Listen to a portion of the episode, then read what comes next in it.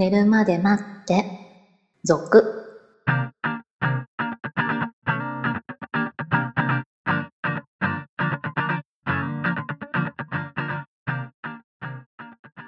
25時のピロートーク、こんばんは。こんばんは。ゴールデンウィーク、何してますか？まだ始まったばかりですからね。何もしてないですけどそうですねよ。はい。ね。溜まったね、洗濯物とかね。うん、あんまりゴールデンな感じじゃないですよね。そうですね。はいはい。えー先週お話ししてました、セックスレスの解消的なお話？はい。いや、っていうか、してますかっていう話ですよね。そうですねそう。してる人はいいんだけれども、してない人はどうしたらいいでしょうか、うんというお話へコメントいただいております。はい。えー KIM さんから、うちは30代半で子供が3人です。やはり簡単に言うとマッサージです。無論一生懸命にやります。一旦欲望を捨てます。1週間に1、2回で良いと思います。そして嫁の反応を見る、観察するのが良いかと思います。私の嫁のパターン的に生理が終わった後が一番マッサージを心身ともに委ねるというか、多少触れても抵抗がないです。こんな感じで最初から求めず嫁の調子を見ながら一番エッチができそうな時を探すのが良いかと思います。まずは欲望抜きで純粋に嫁のために自分が尽くしてあげることをした方が良いかもしれません。全く触れなかったり会話がないということはなくしていく方が良いかと。マッサージね。これまあマッサージね。マッサージってこう一歩間違うといやらしくありません？そのねマッサージをしてあげるという行為がその純粋にっていうふうに KIM さんは言ってますけど確かに純粋ですけれどもその先にあるのはやはりそこにあるわけでしょあ、そうね。そこをだから悟らせちゃダメなんですよね。そうなんですよねでも急にさ旦那がマッサージしてあげるよとか言い出したらこう疑いません？そうね。なんかさ、あの、やましいことなんとかもあるよね。ねえ何かこう隠してるのをごまかすために、えーやってるような浮気を疑われたりするかもしれませんよ 日頃にないことじゃない？やはりさそうね。ううんん。その昔からやってくれてたりとかしてるんだったらそれは単純に喜んでもらえることだと思うんですうよね、ん。その辺はこう急な行動っていうのは何か理由があるっていうふうにこう取られる可能性がありますよねあとまあ例えば本で読んだとかさまあこういうラジオを聞いたとかでもありかもしれませんけど そういう何かの目的のために何かをこうしたらどうでしょうみたいなものを見ちゃったばっかりに急にやり始めるみたいなことになりません、ああ、そうね。普段やってないとね。そうなんですよねはいはいはい。気持ちはわかるんですよ。確かにマッサージはありでしょう。そうね。ス。キンシップがらないわけだからね普段からね。肩が痛いとかさ、ほら、疲れたな、みたいなことを言ったらやってあげればいいんじゃないですか？そこまで そこまでも向こうが振ってくれるところの関係じゃないとダメなんだよね、そうそうそう。ね、急に言い出したらちょっと、え？ってなりますからねうん、多分。何何が目的なの？みたいなね それをこうあの笑って済ませられるほどの距離感なのかどうなのかもっと離れてるのかみたいなこういろんな問題はありますよね。まあでもほら、あの、ね、何でもそうですけど、話から始めたんじゃないですか。急にマッサージはね、ちょっとハードル高いんですよ。うん、と思うんですよ。多分、私も、こう、これは多分ハードル高いぞって思いましたよ。マッサージをできる、まず関係まで詰め直すところから始めなきゃいけないそう。なんですよね。普段からこう、会話はあるけどっていうね、うん。関係の方々にはいいかもしれないですで。も普段から会話があっても、できないわけだから、そこからの先って結構この、まず一線が、すごいでっかい壁があると思いますよ。皆さんね、打開したいわけでしょ？うん、そうですよね。多分同じ悩みを持ってる人たちはたくさんいるんじゃないかと思いますか。まあだからね、ちょっと頑張ってみてもいいんじゃないまかな。あ、何もしないと何も変わらないっていうところですよね。はい、まあ、でも、こう、露骨すぎると、逆効果だっていうこともとにかく頭に置いとかなきゃいけないってことですよねそ。うですね。はい。まあ先週の話につながりますけどね。はい。はい。ということでなかなか難しいですが、今週も寝るまで待ってスタートです。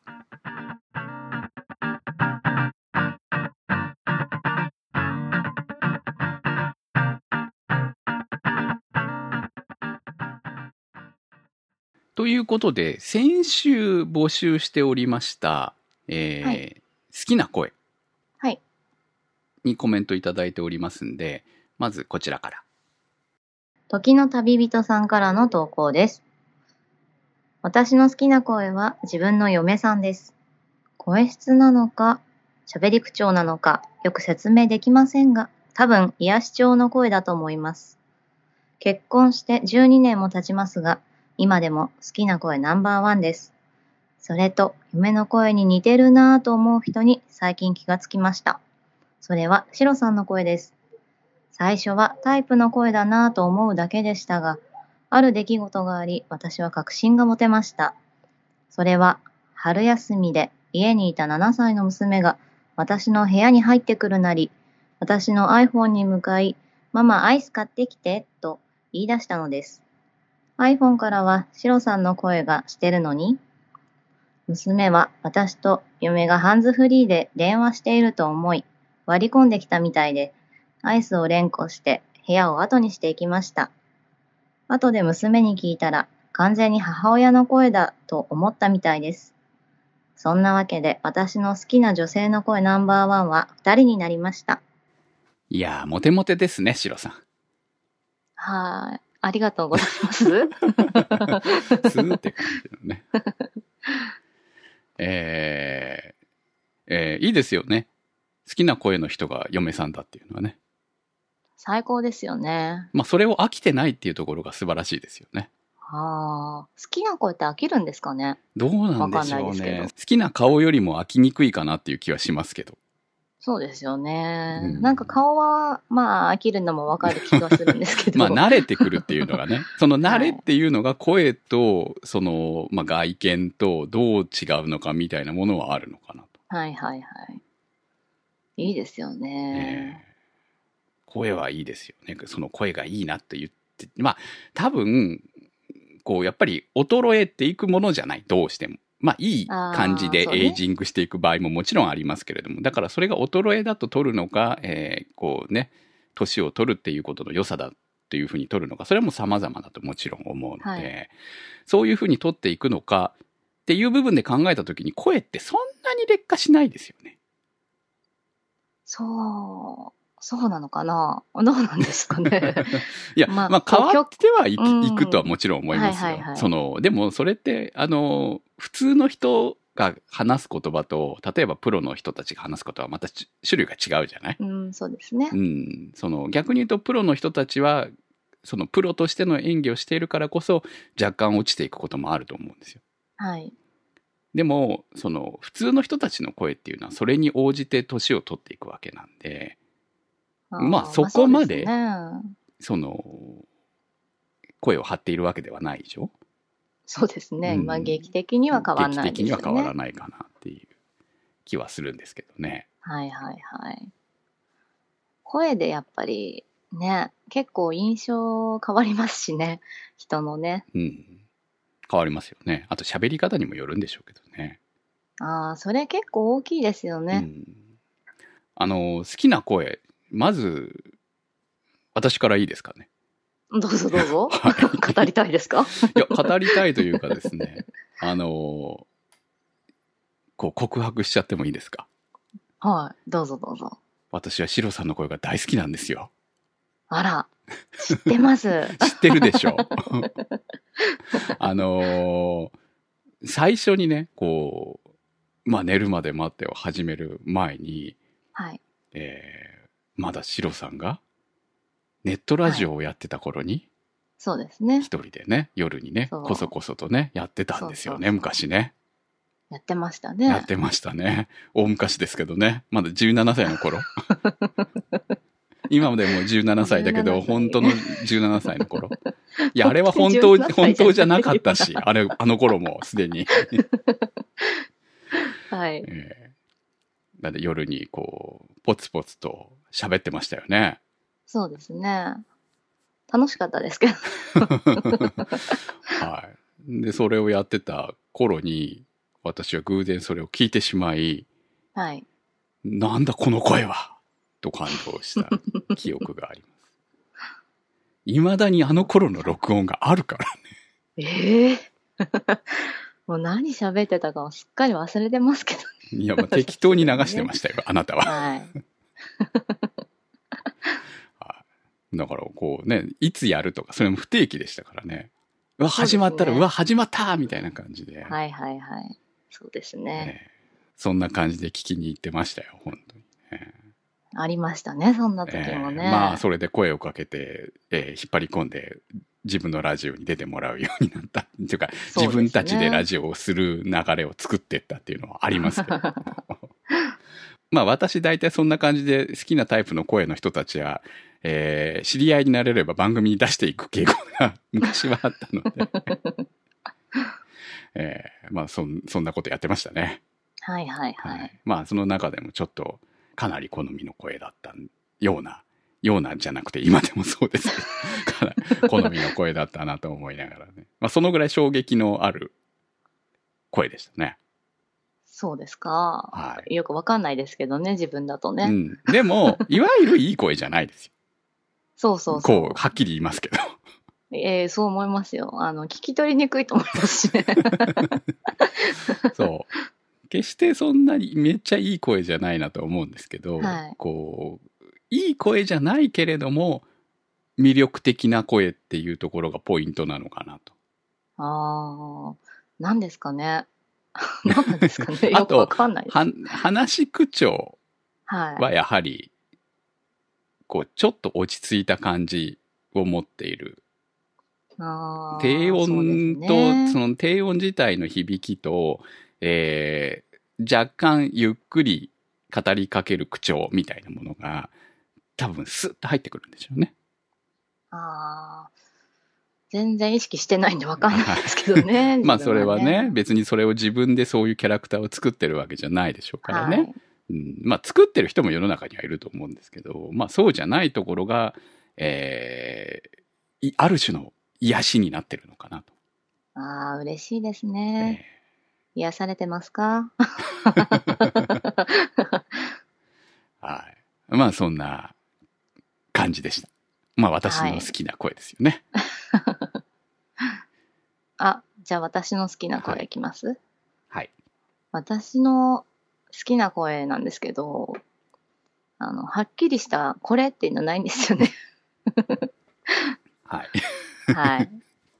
なんかこ、こういう声がいいっていうのがないんですよね。結構、いろんな、こう、方向の 声は好きになりますから。で、なんですかね。うん、声優さんとかで言ったらっていうのはありますけど、それも結構いろんな方向に 飛んでいるので、難しいんですよね、こういう声っていうのは。まあ具体例出しにくいですよね。そうなんですよねうん。もうその声優さんの好きな声っていうのはまた独特のものだったりとかするので、そうこういう、こういう、この人のこの演技が好きみたいなのとある種一緒になってきてしまうので、はいはいはい。で、実際彼らだってその普段喋っている声と声優として演技している声は違うからね。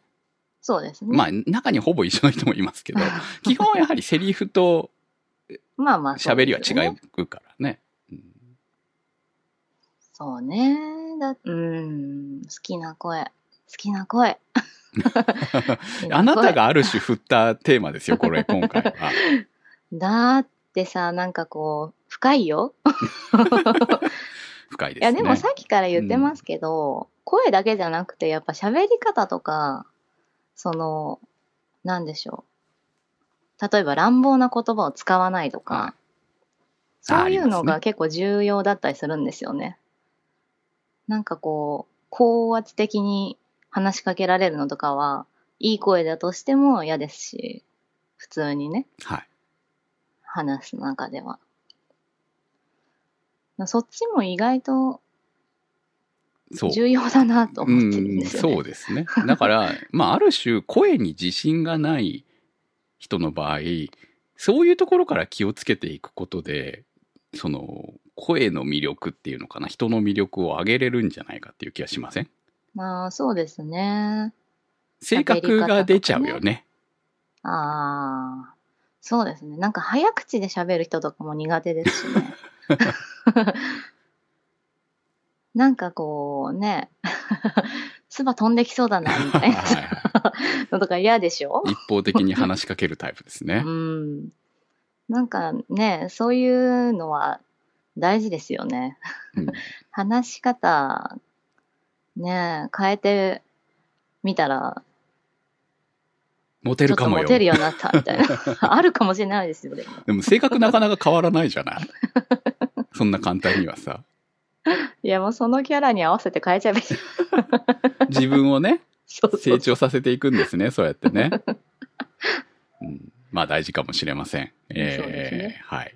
シロさんの好きな声は結局分からずじまいでしたが、えー参考にしていただければと思います。